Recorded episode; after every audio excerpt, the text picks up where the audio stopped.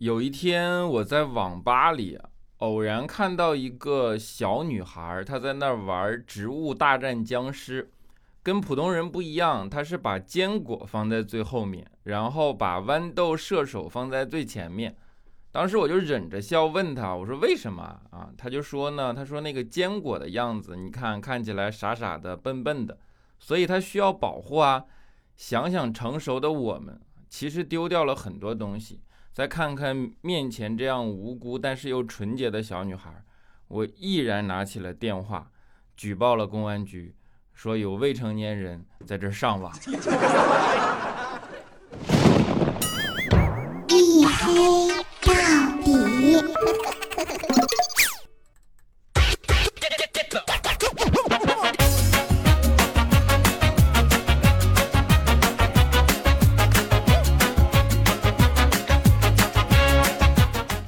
Hello，各位，欢迎收听，这里是大型不奇幻、不悬疑、不科普、不励志、不时尚、不青春，唯独认真搞笑的娱乐脱口秀节目《一黑到底》。周一算早更，周二算准时，周三算拖更。我是你们的隐身狗六哥小黑。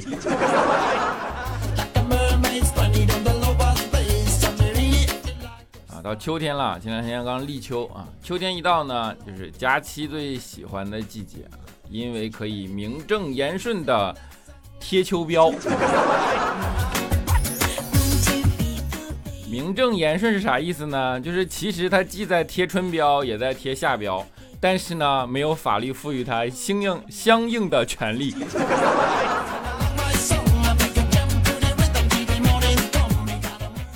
佳期呢，就天天嚷嚷着减肥，对吧？但是实际上呢，就一样也做不到。然后有一次，我们就跟他说：“我说你天天嚷嚷着减肥啊，你这人一点成果都没有，你不做，你光说不做。”佳琪不服，说：“我怎么不做了？我跟你说，我最近一直在做仰卧起坐。”哎，当时我们还觉着，哎，那这这挺有新意的。我说：“那你怎么做的？你来跟我说说呗。”啊，佳琪就是说晚上仰卧，早上起坐。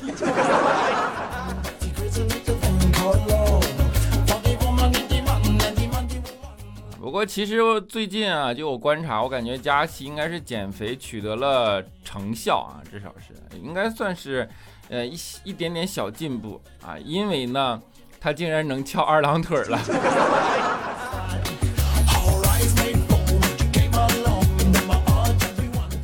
佳琪这个人实际就是懒啊，人家都说减肥这件事情管住嘴，迈开腿啊，但是既管不住嘴，也迈不开腿。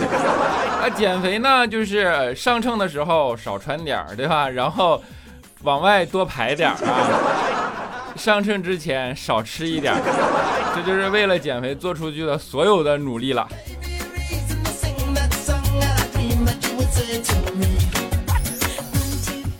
我跟你讲，一个人如果要懒，他能懒到什么地步啊？佳期有一天就跟我们说，他说：“我跟你说，我真的是很懒。我要是能把自己的头取下来啊，那我要是把头取下来，然后这样给自己梳头发，我就觉得这生活美好极了。先不说恐怖不恐怖这件事儿，当时我就跟他说：我说你有没有想过啊？你把头取下来，但是你的眼睛还是长在头上的呀。”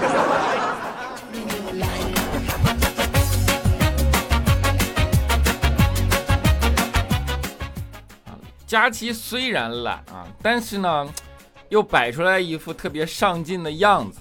他经常就跟我们说，他说：“我觉得生命啊，不能够特别的无所事事，不能够特别的呃变得叫做什么废柴啊。如果有哪一天我已经需要依靠设备来维持我的生命了，请帮我关掉它。”当时我听完二话不说，我就把他的路由器给关了。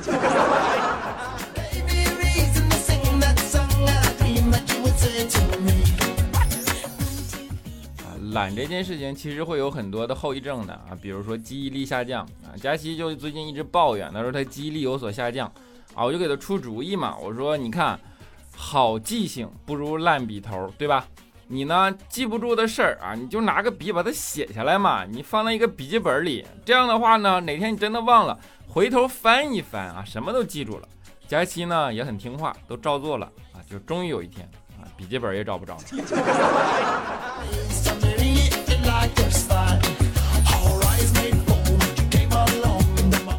其实我觉着就是不在乎，不认真，你知道吗？佳琪只对一件事情很在乎啊，就是买吃的的时候不能挑到残次品。我跟你讲，你们不知道，他买西瓜那拍的那叫一个认真，我的天哪，那仪式感那一浓，就就就就就和。叫叫什么？接受洗礼一样。那天在那买个西瓜，在那拍呀，特别专业，左拍拍，右拍拍，这边听听，那边听听，啪啪，然后先用手拍，又用两个指头在那敲，然后又用弹啊。最后卖西瓜的大哥实在看不下去了，跟他说说大姐呀，我这西瓜是切好的，你看不出来吗？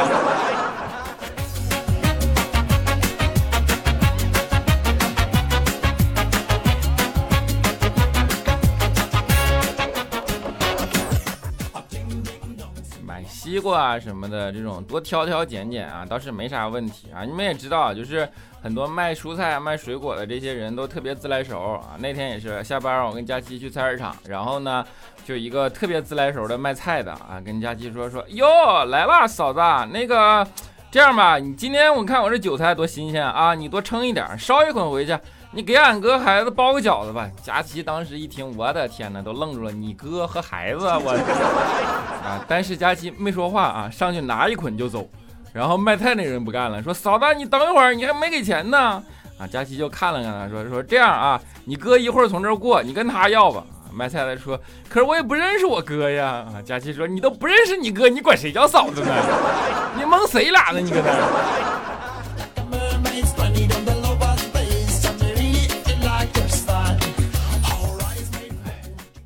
自古什么什么多薄命来着，唯有套路得人心。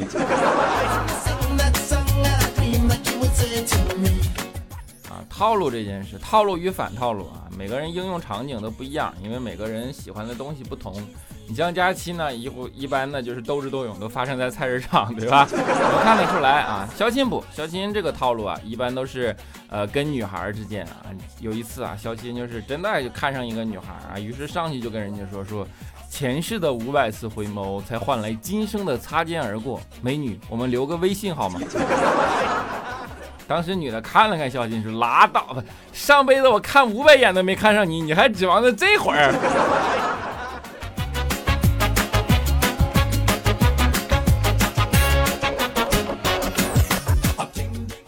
小金在女生面前受伤啊，不是一次两次啊，有一次呢，就是啊一。女朋友啊，分手，然后跟肖金说我们分手，肖金特别伤心，说我们真的要分手吗？你真的想好了吗？女的说想好了。肖金说那我们的风花雪月，我们的山山盟海誓，到底都算些什么？女孩看了看肖金说要不算成语吧。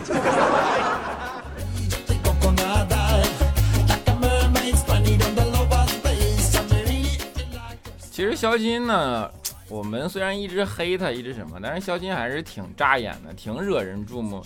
有一次啊，我们去出去吃饭啊，然后呢，对面坐一大妈，啊，看了肖金，就一直打量他，打量了半个小时，估计有，实在忍不过来，过来就问说：“小伙子，你有女朋友吗？”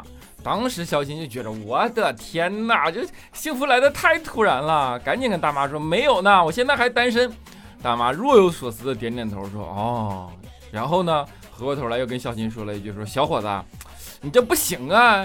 你长得再磕碜，你也得谈恋爱呀。”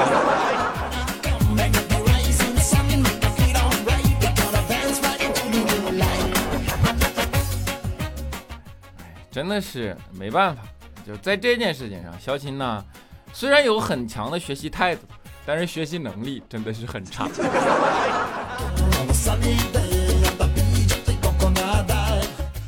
这个东西你能理解对吧？学渣的无奈对吧？咱肖金上学的时候，你们所有人我讲学渣都这样啊。有人地理好，有人物理好，有人历史好，有人数学好，有人语文好，有人英语好，有人化学好，有人生物好，有人政治好，而你只有心态好。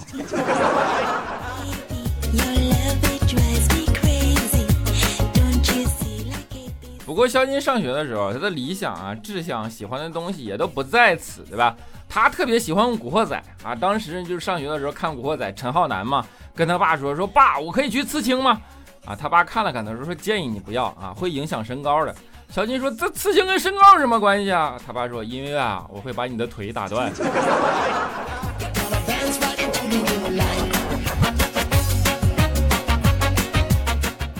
所以小孩子还是要教育啊，就是我们碰到很多熊孩子，其实不是熊孩子，是熊父母。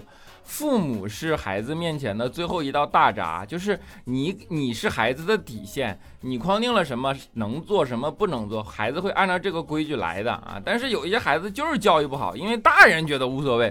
比如说有一次啊，我们坐电梯，就旁边有一个女的牵了个小男孩，然后我手里拿了点零食嘛，小男孩伸手二话不说上来就拿，我就躲开了。那个女的呢，就对小孩说说：“哎呀，你不要跟叔叔了，叔叔很小气的啊，咱不要啊。”然后看了看我说：“你说给孩子一份怎么了？”当时我也没想多，我不能这么被人家这么说呀，对吧？我二话不说，把手里的零食分给了小孩一会儿啊，然后分完了我就出电梯了啊。然后呢，背后小孩伸手就在那哭啊，因为我分给他的是辣条。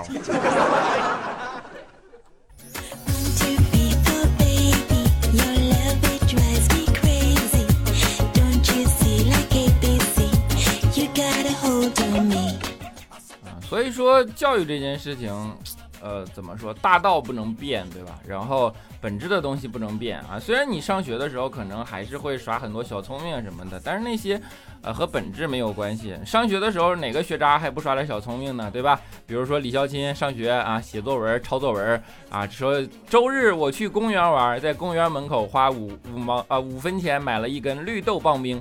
当时老师看完就批评他，说说你这啥玩意儿？你这个作文书上抄的吧？九十年代出版的那种。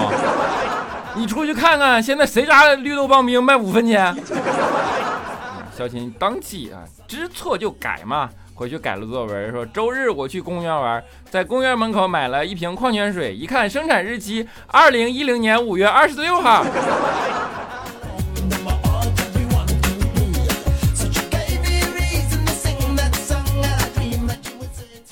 就是一个学渣的故事。我们知道学渣最讨厌什么？什么？学渣最讨厌监考老师，对吧？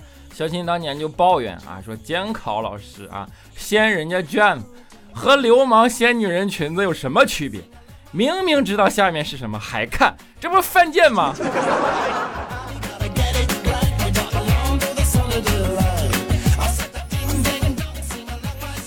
而且肖金上学的时候考试啊，他总结出来很多战斗经验啊，比如说，他就发现啊，他说长得好看的人啊，作弊啊不容易，因为啊，监考老师总是忍不住往他那多看几眼，对吧？所以啊，肖钦从小学到现在啊，长大作弊从来就没有被发现过。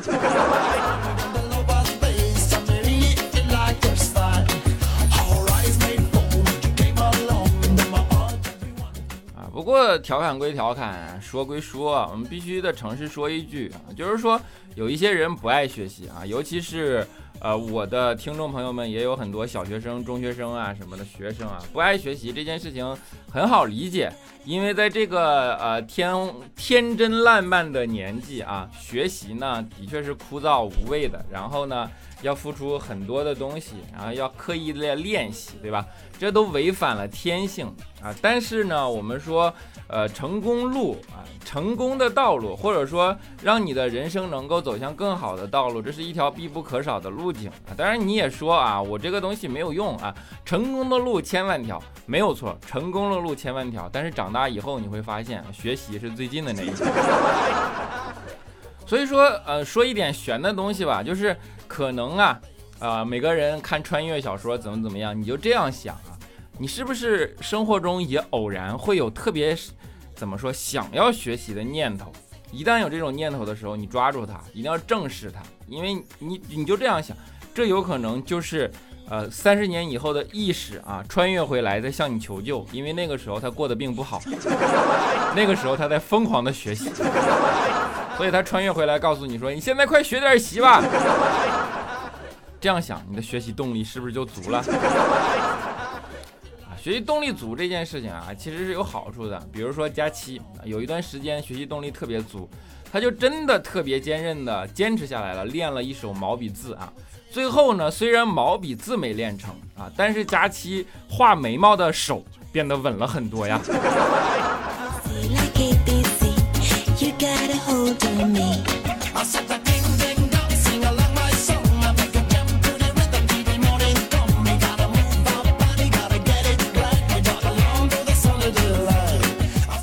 好好了，一小段音乐啊，欢迎回来啊！黑人要有节度啊，不然会挨揍，对吧？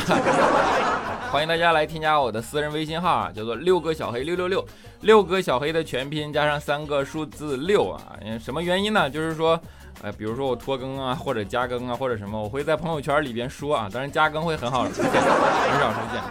我会在朋友圈里先说一下嘛，甚至预告一些什么，我总不能录个节目在这儿，对吧？所以说，呃，朋友圈或者说微信啊，是一个能够跟大家及时信息互通互动的地方啊，欢迎大家来聊骚啊，当然催更不欢迎，然后不做数学题，其他题也不做啊，就是考试别来找我，好吧？其他聊骚欢迎来啊！六个小黑六六六，六个小黑的全拼加上三个数字六啊。然后呢，最近的这些呃留言啊，我们就是在最近几期节目设置了一些话题啊，我也觉得这效果还不错啊。上一期话题呢叫做你最难忘的梦境啊，我发现很多人留言。然后这一期我们先把话题说在前面啊，因为有些人听节目听着听着就睡着了，所以到后面呢他听不见，对吧？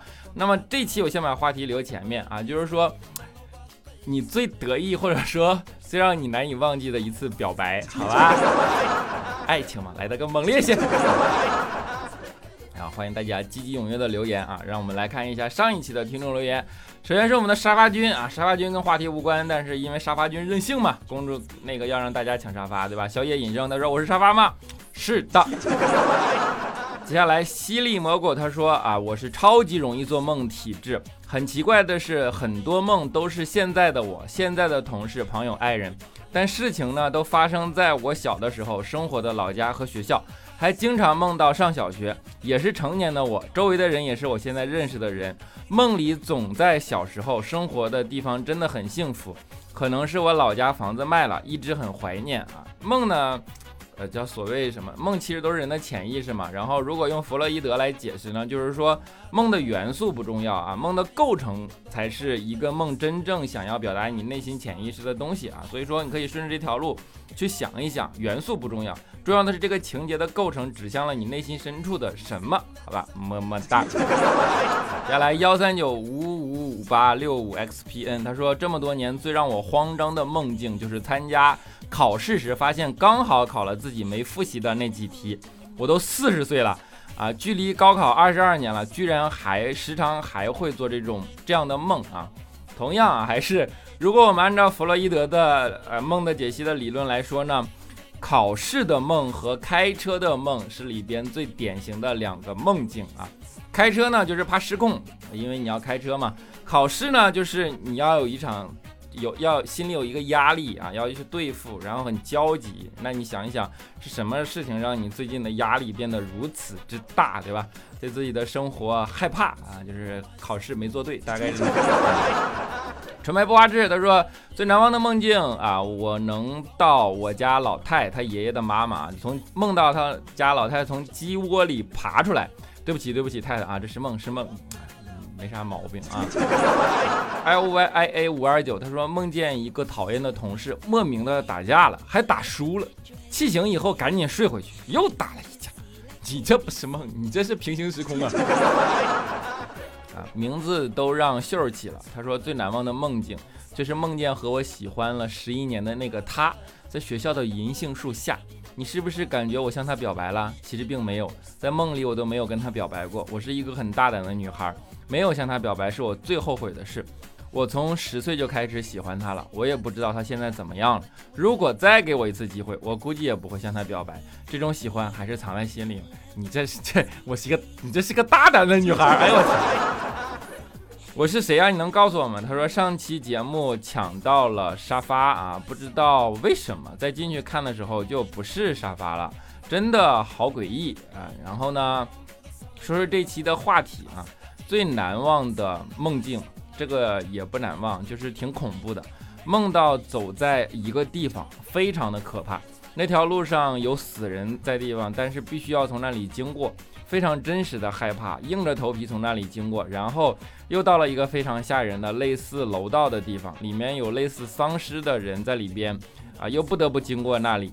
梦里边害怕紧张的要命，接着就被吓醒了。那段时间太焦虑了啊，做梦都是那种。恐怖的梦啊，这个也是构元素不重要，组成才重要啊。就是说结构，结构的意思就是你想想，那个地方有你特别不想看到的东西，但是呢，那个地方你又不得不经过那里啊，你就想这两件事情是什么，那就几乎能解决问题了，好吧？当然还是啊，噩梦少做啊，生活会越来越好的，好吧？么么哒。接下来呢，独自摇曳挨巴，他说第一反应脑子里就是初中时候跟奶奶睡，总是梦到我在一个一片黑暗的地方旋转坠落啊，就是跳楼的梦啊，跳楼的梦也经常做，然后掉下去啪一蹬，然后那个怎么怎么着，就是直接就醒了。有人说这是长个儿什么的，这个倒没研究过，当然这个东西还是有过这种感受啊。然后接下来呢，呃，叫做伟大的方形女孩啊，她说。初三的时候，梦见喜欢的人玩捉迷藏睡在我身边。我问他怎么会睡在我的被子里，然后呢，他就跟我说：“呃，哪儿去了？啊，然后啊，我问他怎么睡在我的被子里，然后呢，我就醒了。十一年后呢，我又梦到一样的场景，一样的人。他跟我说我走错房间了，我白了他一眼，然后这个梦就结束了，我就醒了。这个梦。”怎么说来着？啊，我只能说一句话啊，叫做梦里出现的人醒了之后就应该去找他。华佗救不了。他说我最厉害的梦就是上初中上完化学课那天讲了火星大气的形成组成，当天晚上就梦见上火星了。然后由于火星大气层大部分是二氧化碳，导致我无法呼吸，甚至眼前还浮现出课本上的那个大气成分饼图。最后瘫倒在火星表面，在弥留之际我就醒了啊！你是不是现实中二氧化碳中毒了？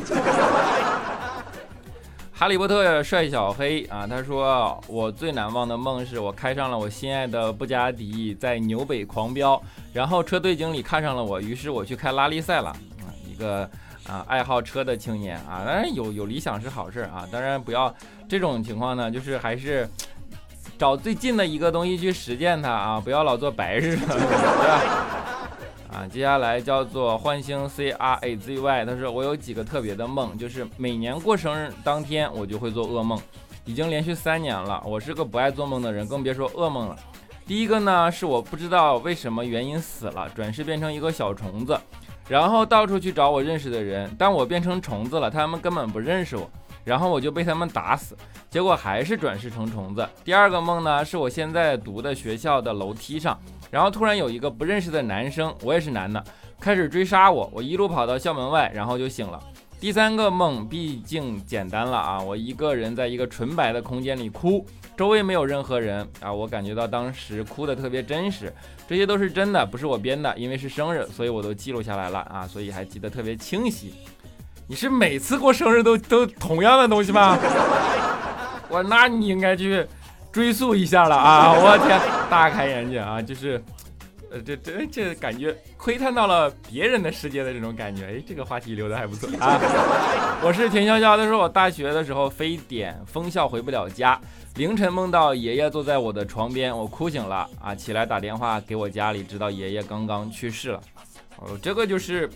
这个我更我们更应该叫它感应。哎，这里为什么要加笑声？那这里应该更应该叫它感应，就是可能，呃，如果我们放在物理科学的层面，在在脑电波的或者说电磁场的这个世界里，可能的确存在着两种引力波在有固定的感应，那出现了这种情况啊。当然呢，哎，也也你现在应该也平静过来了，对吧？然后，呃，不好意思啊，让你带出了这样的梦境跟回忆啊。听友三四二五八四九四，他说：“小黑你好，我之前经常做一个梦，我在一个铺满石头的路上走，路边有个小溪，溪另一边有一棵很大的香樟树，溪水特别清，特别古典的江南水乡的样子。这个梦我梦到过好多次，就感觉特别熟悉。但是现实中我没有到过地这个地方，就算潜比较潜意识的一个梦境。呃，你是从来没有去过江南，还是？”呃，只是说没有去过这个地方啊，这个可以去追溯一下啊，因为梦的元素其实是可以大脑的潜意识去组合的啊。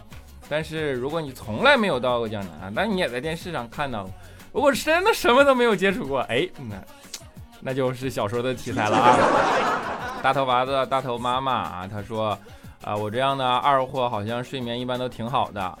一梦一般醒来就不记不得多少了，但是现在都当妈了，还是会时不时就梦到高考之类的考试，虽然考的都挺魔幻的，但是可能呃原来那种高压的感觉还记忆犹新吧。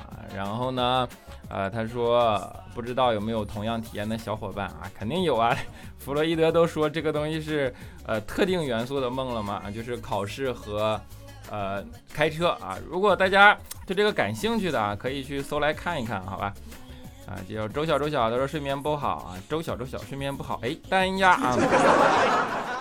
他说呃睡眠不好，几乎天天做各种稀奇古怪的梦啊。我现在还记得小时候的一个梦，那时候有一个电视叫《春光灿烂猪八戒》，怕里边的猫妖怕的不行，然后晚上梦见周围的人都变成猫妖了，我怎么跑跑都会被发现，吓死了，可不敢看吓人的电视剧了。我天哪，《春光灿烂猪八戒》，你这暴露年龄了。有一位木之下 H O，他说印象最深的梦就是去年梦到我结婚了啊，可是呢，啊我一点也不开心也不快乐，在梦里哭得死去活来，梦醒了满脸泪水，旁边的老公温柔地拍着我，和我说别怕，老公在呢，那只是梦，才知道为什么梦里感到不幸福，原来有些人真的没有办法将就的，我爱我老公，谢谢他一直疼爱着我，你这个，你确定你爱你老公吗？怎么还没有办法将就呢啊？好了啊，今天节目的最后呢，说到梦境啊，给大家带来一首最近特别喜欢听的一个呃作者五条人的一首叫做《梦幻丽莎发廊》，希望大家能够喜欢现实主义的一种特别好的歌，好吧？希望你们慢慢听。很喜欢啊！别忘了我们这一期的互动话题啊，最甜蜜或者说难忘的表白。我们下期节目不见不散，拜拜。天空挂着一轮红月亮，它来自梦幻丽莎发廊。他说他家里很穷，很乡下。只有山和河，没有别的工作。年轻的时候，他被别人骗，被卖去一个陌生的地方。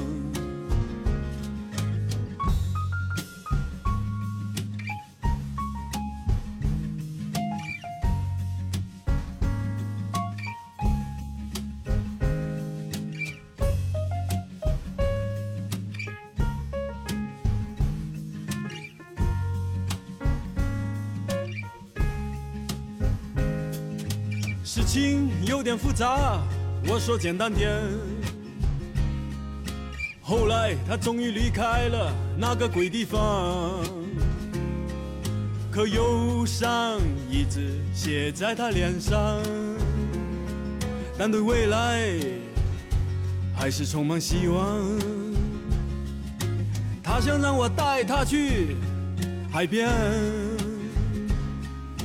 漫步在那柔软的。沙滩上，有风吹走所有的忧伤，在叶子树下一直到天亮。可是我家里也很穷，很乡下，除了捕鱼和种田，没有别的工作，像是和我说的差太远。不知道，我一直在撒谎。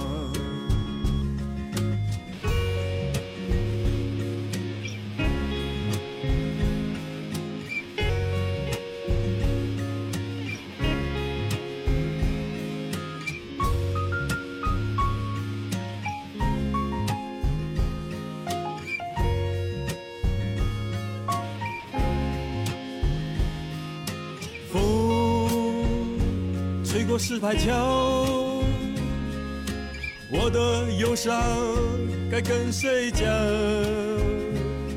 天空挂着一轮红月亮，我离开了梦幻丽沙发了。